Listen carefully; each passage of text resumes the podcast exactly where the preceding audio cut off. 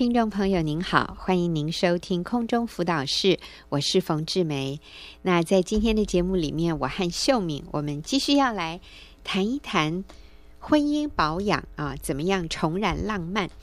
那我们讲到在婚姻，呃，我们在婚姻的关系里面，常常我们会有一些所谓的谎言，谎言就是一些似是而非。偏差的一些观念、一些想法，乍听之下好像很合理，可是其实它是不合乎真理的。嗯、所以我今天跟秀敏，我们要继续跟听众朋友来看哈。那我们讲的这个这这个内容是从一本小册子叫《婚姻保养重燃浪漫》这样的一个小册子里面。嗯、那我们把。呃，对于婚姻保养的谎言，我们列了三十几条，所以我们今天要来看第十八条。秀敏你好，哎，嗯、听众朋友大家好，对，我们今天要看第十八条，哈，是孩子比较需要我，反正配偶可以自己照顾自己。好，孩子比较需要我，反正配偶可以自己照顾自己。那言下之意是什么？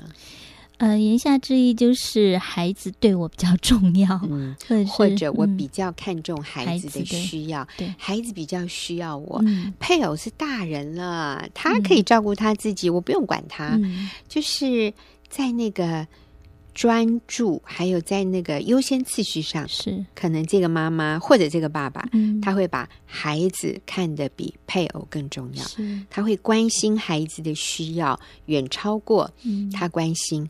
配偶的需要，那这个有什么问题吗？有什么问题？其实我觉得可能，呃，这是很多家庭，嗯、甚至于搞不好我自己，我们自己身为基督徒，嗯、如果不明白真理啊、呃，我们都认为这是很理所当然的。嗯，因为可能对婚姻的一些嗯。架构并不是很清楚吧？比如说，嗯、呃，可能会认为说，我进入婚姻里面，我就是找一个人嫁了，我生了孩子，嗯、那我的生活全部都应该是在孩子身上，嗯、重心都放在孩子身上。对，而且的确，孩子会呃带给我比先生更多的，嗯、可能更多的欢乐满足也不一定。嗯、可是这个并不是神所设呃设计的一个婚姻的一个对的一个状况，嗯、而且这样长久下来。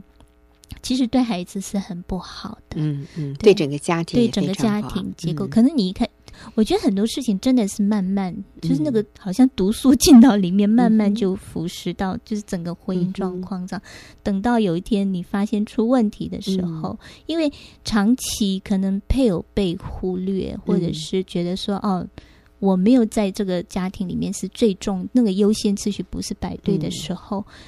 嗯那他可能也会觉得说，嗯，那对呀、啊，那我我的优先次序也不在对，也不在配偶的身上，嗯、那我可以去做我可以做的事情，嗯嗯，对，嗯、那我我觉得这种是一个蛮危险的一个，嗯、对，有可能。是我们常常看到的一个情况，就是呃，妈妈就是太太，嗯，会比较容易把她的焦点放在孩子身上，嗯，那先生呢？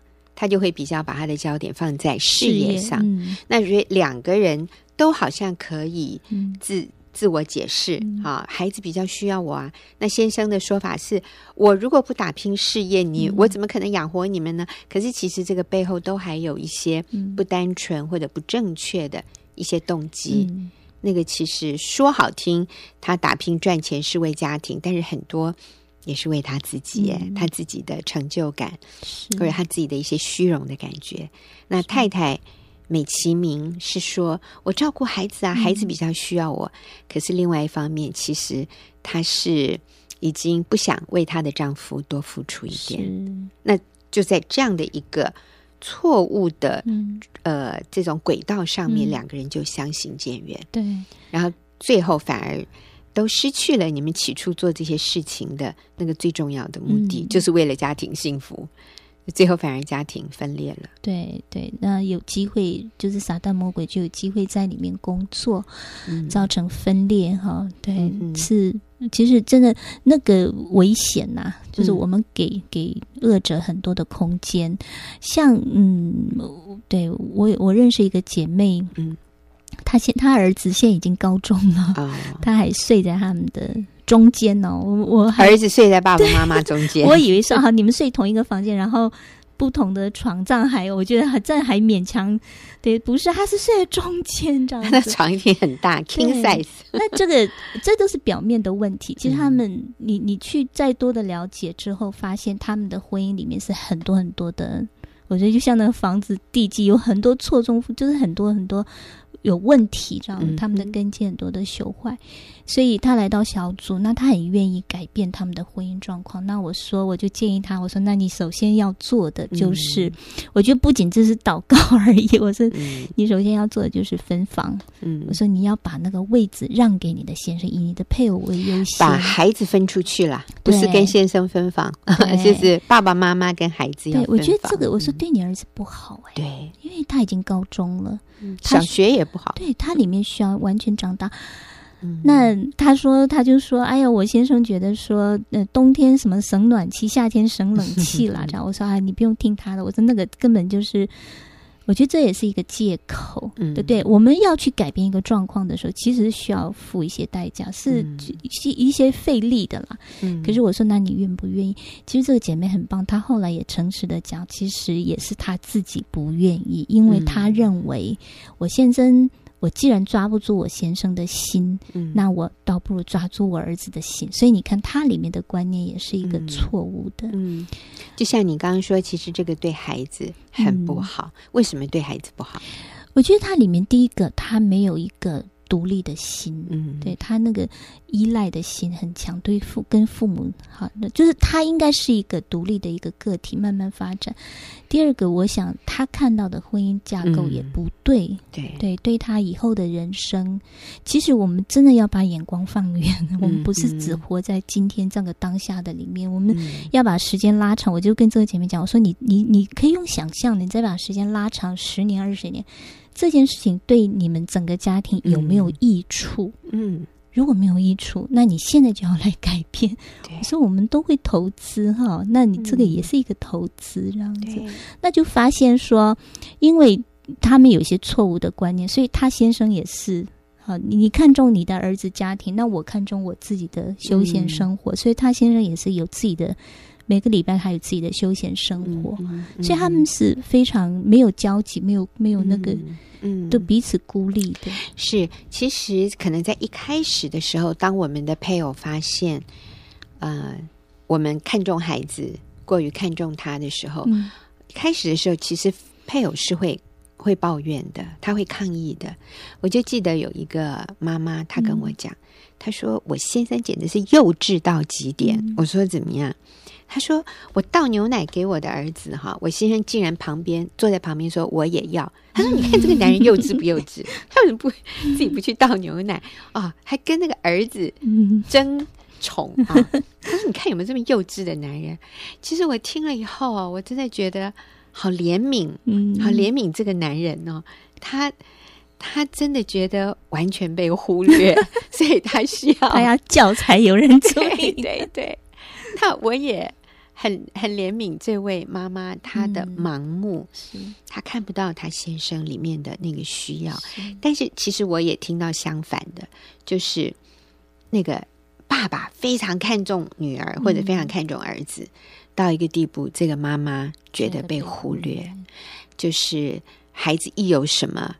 呃，生病或者孩子在学校有什么状况，哇，这个爸爸就对妈妈勃然大怒，嗯、就怪这个妈妈说你你没有尽责，你没有把孩子教好，然后这个妈妈就压力好大。那可是里面这个妈妈是很忧伤的，因为她觉得她先生爱孩子过于爱她，嗯、所以其实一开始我们都会有一些抗议的，嗯、我们里面会会表达的。好，我们的配偶会向我们表达，或者我们也会向我们的配偶表达我们里面的这种不舒服、这种受伤的感觉。可是，如果这样的表达被忽略，嗯、慢慢的就好像心会死掉，这样 就会说：“好了，算了，反正我争也争不到，我没有办法跟孩子竞争，那我就去发展我自己的兴趣了。嗯”所以，他也会开始转移他的。原来对家庭应该有的那个专注，嗯、所以这种嗯，孩子比较孩子的需要比较大，配偶是大人了，他可以照顾他自己，不用我再去这样的关注他。嗯、那其实这是一个错误的价值观，这是一个错误的方向。所以，我想在这一点，我最后做一个结论，就是让孩子看到爸爸妈妈彼此相爱，比让孩子知道爸爸妈妈爱他更重要。我再重复一遍，你要让孩子看到爸爸妈妈彼此相爱，比让孩子知道爸爸妈妈爱他是更重要的。我们刚才看到的是第十八个谎言，就是孩子比较需要我，反正配偶可以自己照顾自己。那我们说这个是不对的。那谎言十九是什么？啊、呃，十九就是为了服侍神，我应该放下配偶、小孩，以神的果为优先。哦，这是 This is a big one。我说这是一个很多人会有的一个观念。为了服侍神，我应该或者我可以放下配偶。嗯小孩以神的国为优先，哇，这是这个好大的那个叫什么东西啊？哦，神的国为优先，嗯、好神圣哎，对，所以我可以放下，或者我应该放下配偶、小孩。好，那这个的问题在哪里？嗯。我觉得真的是很多基督徒可能嗯对这个有些迷思，嗯、那我想是因为对服饰的观念有一个错误的认知，嗯、认为到教会做某些事情嗯。才是服饰，嗯、或者是到某个地方去做某些事情应该才是服饰，所以在家里有形的、嗯、看得见的、看得见的，嗯、好，比如说。带小组啊，哈、嗯，类似这样子，带敬拜、带敬拜、赞美，这叫服侍。嗯，可是参加祷告会，嗯、对，就是别人看得见你在做什么的，对，你有出现，对，这才叫服侍。但是呃，我自己再一次去读那个，我忘了是哪一卷书哈，《四福音书》里面的时候，嗯、我觉得那一天真的是很深的，再一次。被耶稣，这是耶稣亲自讲的，被他提醒，就是对服侍的那那个概念这样子。嗯、他前面是讲到耶稣使拉萨路复活，所以好多人都拥戴他。嗯，很多人都一传百，百传十吧，大家都开始就是要信他这样子。嗯、接下来他进耶路撒冷城，那很多人把衣服丢在地上啊，就是。迎接他哈，非常盛大那样的一个拥戴。可是耶稣接下来立刻讲了一句话，他说：“人子得荣耀的时刻到了。”我觉得耶稣讲这句话是要让门徒知道，你们看到的这些荣耀不是我认为的荣耀。那接因为耶稣接下来讲，他说：“如果一粒麦子不死，不落在地里死了，就结不出许多子粒来。”那如果落在地里死了，就结出许多子粒来哈。然后他继续又讲说，如果爱惜生命的，就要丧失生命；嗯、那如果在这个世界上恨恶自己生命的，就要得生命。嗯、好，耶稣说：你们如果要服侍我，就当跟从我。那我读到这一段的时候，我觉得更深的明白耶稣所说的那个服侍的意思是什么。嗯、其实。他在使拉萨路复活的时候，是在服侍神，是在荣耀神。可是耶稣不认为那个单单只是那样就叫做荣耀神。他讲到后面那个一粒麦子不死，其实就是一个生命的舍己，嗯，对付肉体的舍己。你愿不愿意为你所最亲近的家人，或者是因为那我读这一段那个经文的时候，刚好就是我跟我先生有一些 冲突，这样观念上的冲突哈。那我已经跟他道歉过，结果他反而再回过来骂我，他觉得啊、哦，你知道吗？他的气还没 消，他的气还没消啊！我那一刻我就觉得说，天哪，我我本来以为他会啊。呃称赞我，或者是至少啊，他接受我的道歉。嗯、结果他转过来骂我，而且扣了一个好大的帽子，这样子给我误会我啦。嗯、啊，我里面就非常的不舒服。那表面上我们就过年发生的事，表面上我们都还好，反正都会讲话。可是我们两个人都知道，我们里面是。隔着没有真的很好，隔着一道很厚的墙这样子。那因为我们平常很少这样子，那我们有什么问题，我们会立刻解决。所以我连我女儿都觉得怪怪的这样子。可是我里面真的有百般的不愿意再回去跟他和好，因为我觉得说我已经跟你道过歉，你还回来这样子践踏我的自尊啊！我里面就非常的不愿意。可是，哎，这个。对我也没好处，对他也没好处，我们关系会越来越不好。可是我今天那天读到这一段的时候，我觉得神在问我：你在爱惜什么？你还有什么可以爱惜的？嗯、我说主啊，我发现我很爱惜我的自尊，嗯、我不容许别人这样，好像践踏你。你已经都低下那个姿态来跟他道歉，而且说实在，那件事情也不是我的错，但是我愿意先道歉。啊，他又回来再践踏。哦，我发现我说主啊，原来我的里面还没有真正的那个像那个麦子一样落在地里死了。嗯啊、呃，我说，我发现，当我还爱惜这些的时候，我发现神的荣耀没办法从我里面出来，我没办法彰显神的荣耀，嗯、所以那一刻我就更深的明白，我说主，我愿意。所以后来我们就很戏剧化的，我就对啊，我说我说主啊，我就厚脸皮一点，嗯、对我就还有什么可以爱惜的，我就对我愿意跟从你，跟从神，嗯、所以。我们我就做了一件非常很戏剧化的事，然后我们就和好这样子哈。嗯，可是我觉得从这个里面，我就看到耶稣所说的那个服侍真实的意思。嗯，哎，可是呃，我也补充一句哈，嗯、秀敏，当你愿意主动的去再一次的放下身段跟你先生和好的时候，其实你先生是谢谢你的。对呀、啊，他后来跟我说谢谢你的体谅。嗯、对对，所以其实。嗯他也好希望跟你和好，只是他没有办法跨出那第一步。那当你愿意跨出第二次啊，是再跨出一步的时候，其实他是好感谢你的。其实我那一刻，我那几天哈，其实我们僵了几天，嗯、然后好好多姐妹的见证都在我头脑里转，可是我就是不愿意跨出那一步，我觉得我不想做。嗯、然后我就想到冯姐啊，对我就想到冯姐，冯姐说。呃，你跟李哥有个约定，谁先道歉谁先，谁先道歉，谁就是那个比较成熟的人。哎，我真的在里面祷告，我说主啊，冯姐能做得到的，求你也给我。哎呦，这样说吧，让我做很容易，因为李哥真的是很棒的。没有，我想，我我我现在不是从来没有苦待过我。对，我现在不是在尊崇冯姐或怎么样，我觉得说神你不偏待人，你愿意就是对，你可以让。其他姐妹做得到，那我说主，我愿意。可是我真的需要你的帮助。不，我真的看见，就是那个耶稣所说的，你要那服侍神的目的，可能大家都认为说要让神得荣耀。可是真的让神得荣耀的，我觉得是那个是看不见那个生命，你愿不愿意舍己？现在你的家人需要你，不是只在教会里面。啊，服侍神才叫服侍这样子。嗯、其实当秀敏这样讲的时候，我就想到我自己的姐姐啊，我的姐姐在七年前跟我姐夫，所以其实我姐姐姐夫都好伟大。姐姐姐夫就从美国东部，他们就拔营哎，嗯、他们真的就是把所有的房子、家具什么都处理掉，然后他们就两个人。就搬到夏威夷跟我爸爸同住。那因为之前我爸爸妈妈住在夏威夷，后来我妈妈先过世。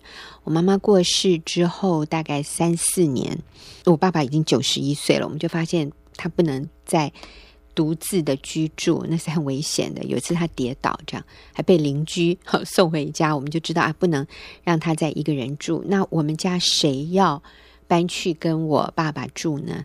那我姐姐、姐夫他们就自愿，嗯，就因为那时候我姐姐夫已经退休了，所以他们就就非常甘心乐意的啊，这我好感谢他们，嗯、他们就离开美国东部他们所熟悉的环境，他们所服侍的教会，他们离开，然后就搬到夏威夷跟我父亲同住。然后我爸爸现在九十八岁啊，那就是他的身体越来越需要照顾，而且是二十四小时要有人在旁边的。那我姐姐就很甘心乐意的负起这个责任。